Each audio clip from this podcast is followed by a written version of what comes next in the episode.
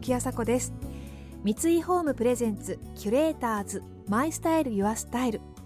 この番組はミュージシャンデザイナー作家俳優職人などなど異なるフィールドを舞台に活躍する2人がランデブー。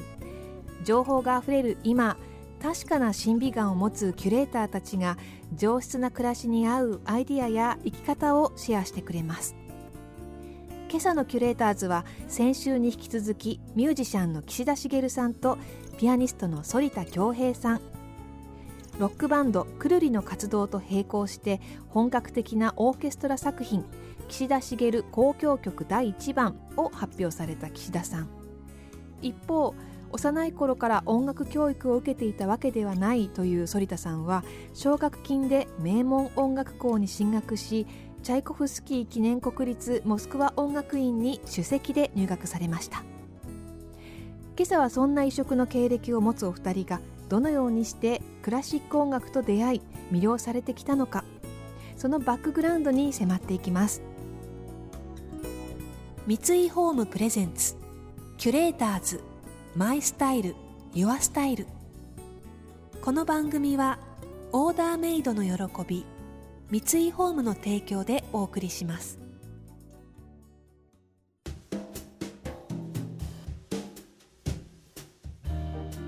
岸田さんって、はい、まあ、あの今 j p o p っていうんですか？あれは、うんうん。くるりっていうのは、はい、あのどういったクラシックとの関わりでなんか元から好きだったんですか？クラシックとか。僕は子供の時に、まあ、家でレコードかかってたんでかかってたのが、まあ、ベートーベンの、7とか9とか、はいはいはいはい。であとチャイコのピアノコンチェルト、うん。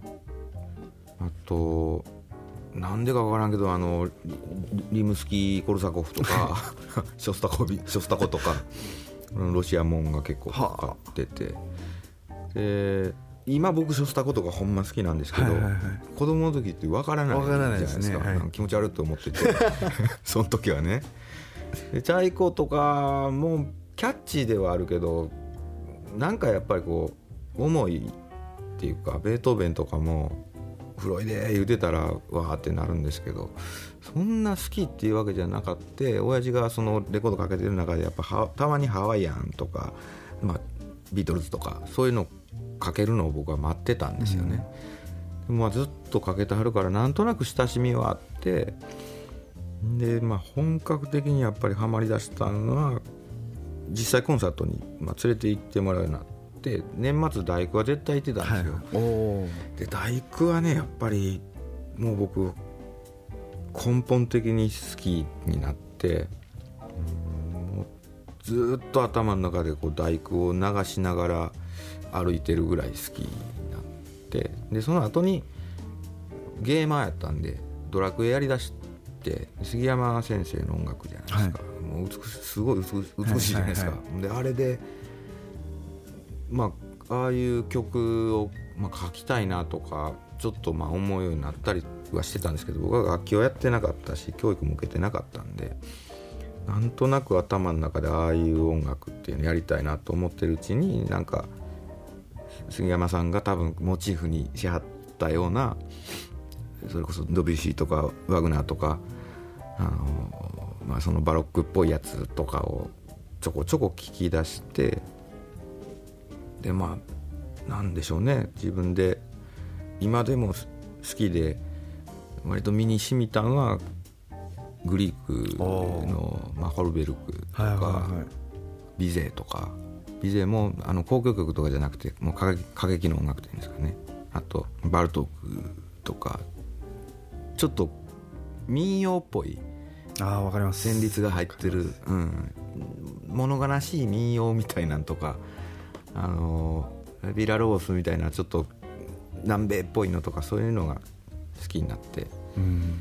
でほんまにそのウィーンっぽいクラシックっていうんですかね。いわゆる古典派が好きになったっていうのはもう全然大人になってからかもしれないです。はい。キュレーターズ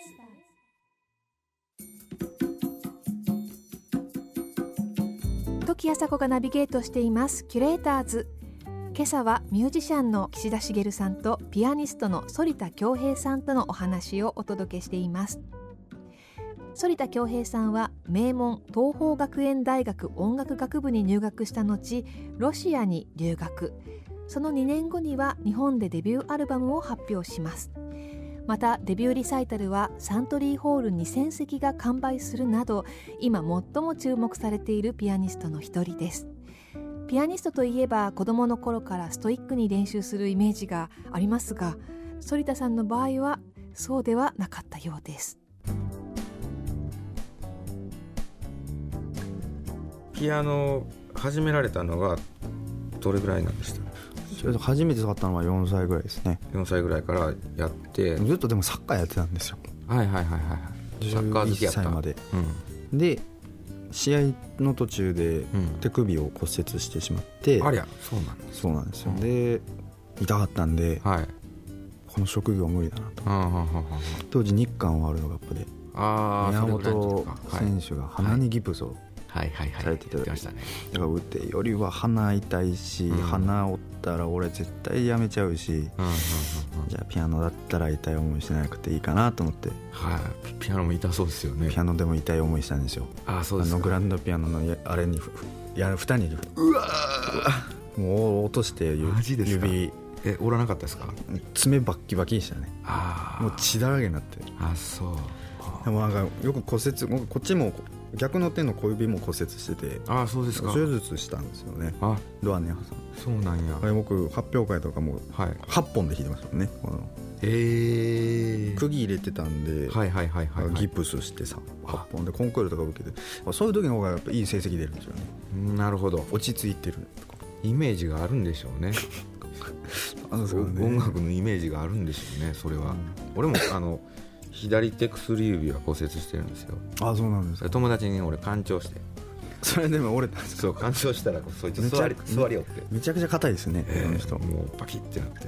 うん。でリハビリもちゃんとしなかっでもそその11歳までは本当に適当で弾いていて、であの音楽教室にたはい。通い始めてちゃんとした、で先生について、うん。でそこからはもう小学6年生からバッハのインベンションとかああそう始めたので、え。今年でまああの大体ピアノ始めて10周年記念日なんで数年年なんで。でもその割には確かにちょっとパッパッパってまあ他の子がみんなうまかったんでうんうんうん。その間をブランクをグッて詰めるような練習はし、まあ、たまにしましたけど。普段って今とかでもこう練習っていうのはすごい集中してやられる方僕は基本的に怠け者なのでうん、家でいてもし弾かないんで。うん、あ場所を変えたりとかちょっの、とまあ追い,、追い込んだりとか。追い込み方ですね、うんうん悪い性格ですけど。いや僕もそうです。あのまず弾く時って、はい。あの無意味な練習してる人がばっかだったんですよ、うん。わかりますわかります。はい。もう時間の無駄だったとかもう思えないんですよ、うん。だったら休んで、うん。なんかかコンディション整えてからもう一回座ればいいのに、だから同じと小説を3時間も4時間もかけるないで、なぜ弾けないのかうんっていうことを考えてだうん。から僕譜読みをする時は必ず最初弾かないんですよピアノ。うん楽譜読んでうん。図形に見立てるんですよ。はいはいはい普通に音階が上がってたらもうそれはクレッシェンドになるわけですよ、うん。もうそれは書いてないクレッシェンドですよね。そうですね。そう、ん。意思表示を彼らは残していて、はいはいはい。そこは描いたものを考えて弾いて、ちょっとイメージ違ったらなぜ違う、うんうん。でそれをまあいどんどん繰り返していって、うん。でも筋トレと一緒で僕趣味が筋トレなんですけど、うん筋トレをして毎日してても筋肉はつかないわけで、うん。一体お腹の筋肉とか体の筋肉壊して休んでる時に再生させてうん。新しいものができる、それと一緒でうん。ピアノも一緒で毎日弾いてたってうん。ちゃんと筋肉つかないし、うん頭の脳みそのその休憩も必要ですし、うん僕はテレビ見ながら歯磨きできないタイプな人間なんでうんわかります。一個のことしかできないんで、うんうんうんうん。わかります。なんで。俺も割と似てます。そうですか。はい、もっと怠け者ですけど俺の方が。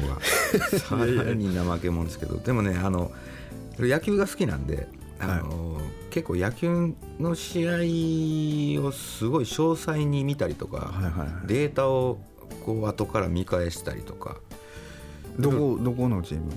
僕はあの広島なんですけど。今日も赤い T シャツで。はいそうです。がっつりですね。がっつりです。ほんまに。僕ほんまそれだけなんで。ただねあの一流のアスリートがどうしてきたかっていろんなこう話があるわけですよ、はい、ほんまにやっぱ練習してた人っていうのはすごい練習してたとか投げ込みの数がすごい人っていうのは投げ込んでたし、うん、でも人によってはやっぱそれをこうなんていうかな追い越されたくないからとかちょっと偉そうぶりたいからっていう理由で例えば2時間しか練習しなかったとしても18時間やったって言ってしまったりとかそういうことって結構あると思うんですよね。でそういうのが伝説になってたりとかもあると思うんですけど、はい先ほどもその反田さんおっしゃったようにそのクレッシェンドすあのするっていうことはもうフレーズが絶対そうなるっていうことってもう好きになる同士の男女が出会ったら好きになるしかないっていうのを無理やりやるっていうことって結構無駄な、うん、無駄なっていうとねその無駄の良さもあるのかもしれないですけどそれはこうやっぱりこう音楽やっててどういうふうに時間を音楽のために使うかってなった時にもちろん楽器と向き合うこともすごい大事だと思うんですけどもその楽器を弾くことよりもその頭の中で弾いてみるとか、うん、あるいはその楽器が生まれた背景を学んでちょっと感心してみるとかなんかそういうことをどんだけバランスよくできるかっていうのが本当ですね、うん、イメージ力って大事だとイメージ力大事ですよね。体が動いてるうちは多分体が動かなくなってきたらそのなんていうんですかね。リハビリ的な練習ってどんどん必要になってくると思うんですけど若いうち動くうちっていうのはイメージがやっぱり音になりますよね。キュレーターズ時あさこがナビゲートしてきました三井ホームプレゼンツキュレーターズマイスタイルユアスタイル。今朝はミュージシャンの岸田茂さんとピアニストの反田恭平さんとのお話をお届けしました。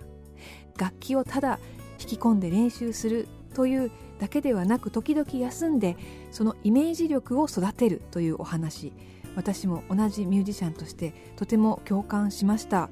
ただ歌の練習を詰め込んでしている時に限ってそのイメージ力がどんどんなくなってしまったりとかそういうこともありますので時々視野を広くして自分の筋肉を育てるっていうお話そうだなと思いました。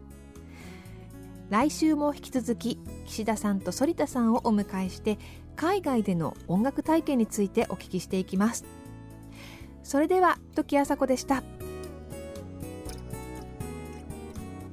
三井ホームプレゼンツキュレーターズマイスタイルユアスタイルこの番組はオーダーメイドの喜び三井ホームの提供でお送りしました。